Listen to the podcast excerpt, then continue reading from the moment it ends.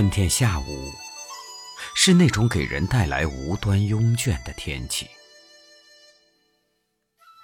太阳正好，也许是太好了，才使盛开的花朵低垂，使柳丝吹拂的无力，使杨花毫无目的的漫天飞扬。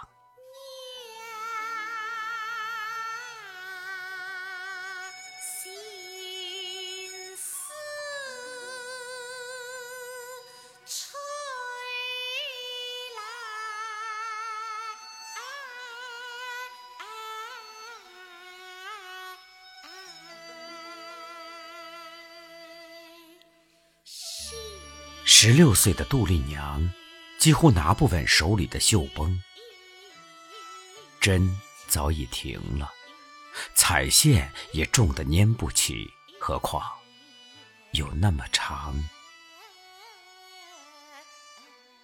她只好叹口气，放下手中的活计。春香不知跑到哪里去了，也许是躲在后楼里打瞌睡。不知怎的，近来，他隐约感到了母亲对自己明显增添了的关心。娘总是习惯地摸着他那头又厚又软的黑发，频频叹息着，好像有无穷的心事。孩子，你知道做娘的辛苦吗？他仰面看着娘的眼睛，迷惑不解。娘并不亲自照管自己的生活，可是他知道，娘的心时时都在自己身上。娘确实辛苦。娘说过，女孩子不能大天白日里睡午觉。那是懒婆娘才干得出来的，没规矩、没教导的。娘又说过，那花园子里一直没有人，女孩子要少去，万一碰上个花精柳怪就不好了。娘还有好些别的教导，娘。疼自己，从不说什么斥责的话，可是娘的眼睛却厉害。哪些是允许的，哪些就不行。这些从娘的眼神里都能看得清清楚楚，甚至她能用眼光给你画出一个活动的圈子来。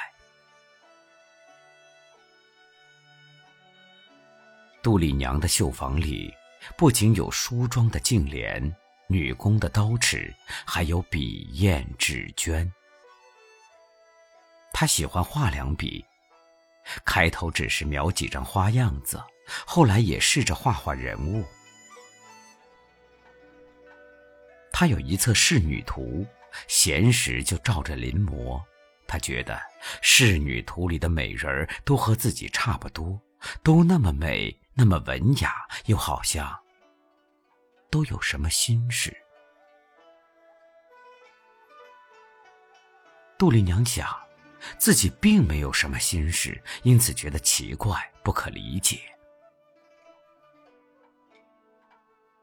除了《仕女图》，还有一部《烈女传》，也是娘给的。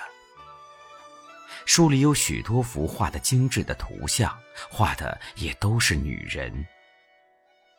每幅图写个故事。这些故事又往往是不幸的。女人的不幸，好像又总与男人有关。他想，也许这就是娘千叮万嘱的用意所在。只要一辈子不见男人，也许就能免去一切不幸吧。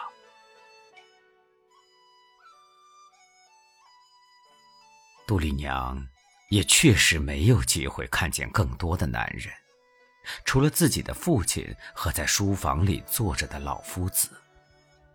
他想，世上的男人一定不都是这样的，难道他们真能为女人带来那许多形形色色的不幸吗？《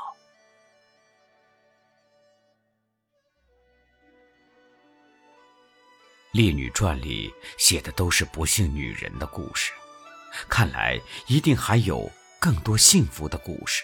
不过作者没有写，也不肯写。他常捡父亲不在家时，偷偷到书房里去看书。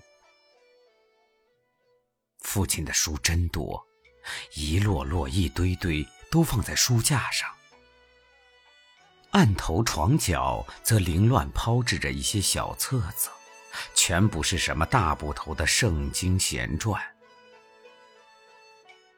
他只能抽空翻阅，一见人来就立刻放下。就这样，他断续地读了《花间集》里的许多名篇。尽管这里面没有故事，却能摸到青年男女的心。摸到了心。也就看见了故事。更使他吃惊的是，世间竟还有写的那么真切、完整、大胆的故事。袁微之的《莺莺传》，这是他分两回才读完的，一面读一面沉思回味，使自己脸红心跳，舍不得一口气读到结局。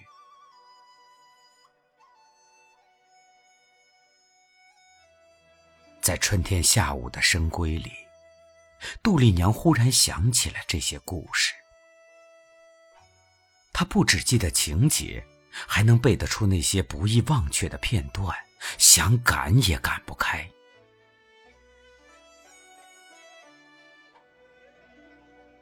春香不知道从哪里钻出来了，伺候她梳妆。梳洗好，他们要到花园里去。春香说：“园里的花儿差不多已经开齐了，只除了牡丹。等到牡丹开，春天也就要去了。”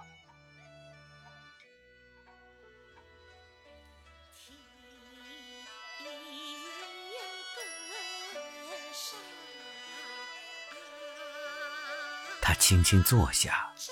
面对着妆台的宝镜，试看自己的面庞，看到双颊上的红印和堆满了慵倦的眼波时，蓦地倒转了头颈。这时，镜中出现了少女的侧影，高高的云环簪在额前，微颤着的步摇。她。为自己的美丽吃惊了，小姐，你，你好标致。春香说：“这身衣服颜色也配得好，茜红衫子越发衬出了雪白的皮肤、乌黑的头发。小姐，你真是美人儿。”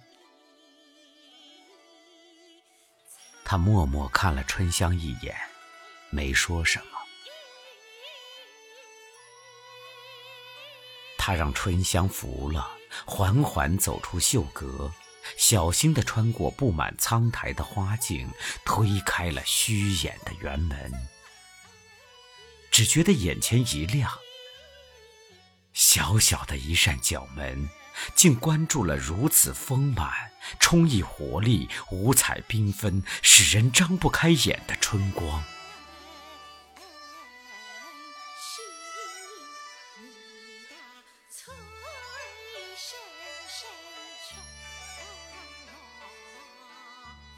他在花园门口停下，有些迷惘，有些眩晕，竟不知怎样走进这春光中去。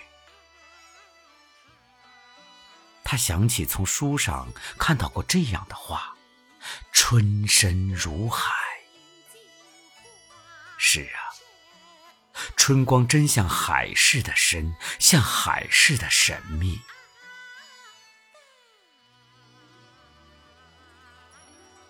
春光绝不是静寂的。燕子拖着双剪，飞快地从身边掠过。黄鹂藏在高柳梢头，或歌唱，或呼唤，它们也为眼前的春光而激动而欢悦。眼前一片生机，连花草也是有生命的、有情思的，也懂得欢乐与哀愁。他们知道，花开以后要落，春天是美好的，也是短暂的，应该珍惜，及时抓住这美的一瞬。可是，轻轻放过、不加一顾的。也不是没有。今天，他若不是冒险干犯此命，偷偷来到园里，这眼前的一切不就与他没有关系，并不存在了吗？他的心乱得很，有许多话想说，只是说不出口。眼前没有一个能懂他心思的人。他让春香服了，走过画廊，走过花圃，穿过假山，来到水榭一侧的平台。放眼望去，对面是一片盛开的杜鹃花，红的像一片火。他心里乱得很，想静静的坐一会儿。他让春香去看看老夫人午睡醒了没有。一个人倚着太湖石，在石凳上坐了，痴痴地望着池水和使人目眩的山花。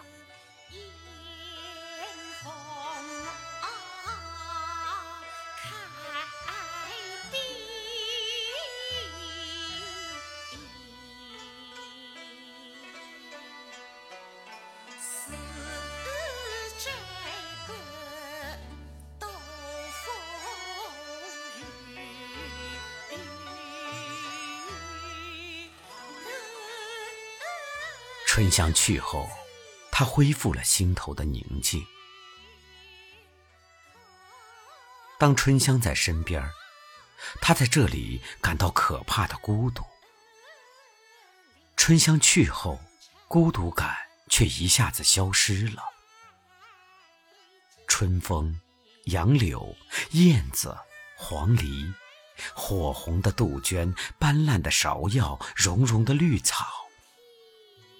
眼前的一切，顿时都化为有知觉、有情意、能互通情愫、倾诉衷曲的对象。他想起娘说过的花妖，眼前的正是这一大批可爱、可亲近的精灵。他转过坎角，凭栏下望。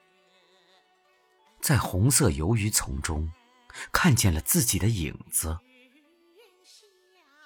他十分惊喜，他不怕谁偷听，在这里没有值得保守的秘密。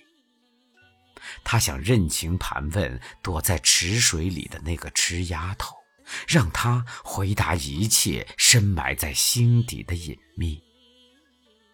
这一切。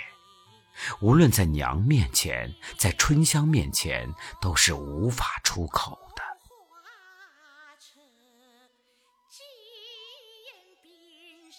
他抬头望去，远远太湖石边，转出了一个穿了白绸衫子的少年身影，手里拿着碧绿的柳枝。他凝眸细看。这秀才好面熟，可记不起曾在哪里见过。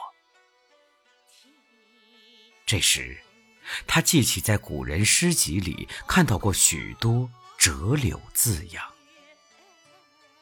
为什么人们在送别情人、怀念远人时，总要折一枝杨柳呢？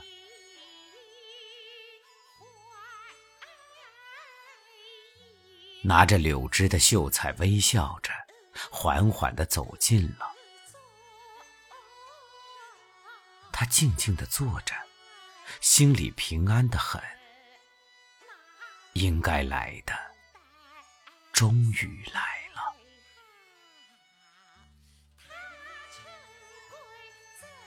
秀才走进来，在他身边轻轻坐下。他觉得他的帽檐儿碰着了自己的鬓角，脸颊边虚浮着他的喘息，耳畔传来了他的絮语。听不真切，其实也不必真切。这些话，他早已在自己心中重复过无数遍了。他接受了秀才的提议，两人并肩缓缓向园中走去。他不说话，只是听，他觉得。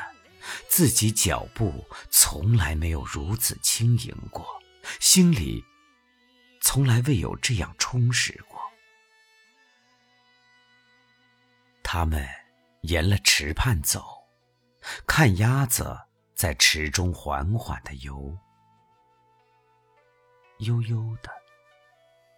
他忽然想起“春水传如天上坐”。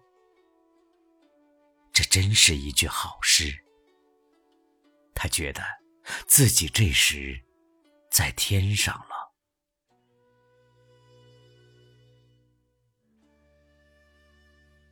走倦了，也说倦了。他们选了一处太湖石坐下，头上是一束开足了的碧桃。他们在树下坐了许久，风儿吹下了一阵红雨，花瓣儿落得满头满脸。坐着的人兀自不动。这样下去，早晚他们会被落红埋起来的。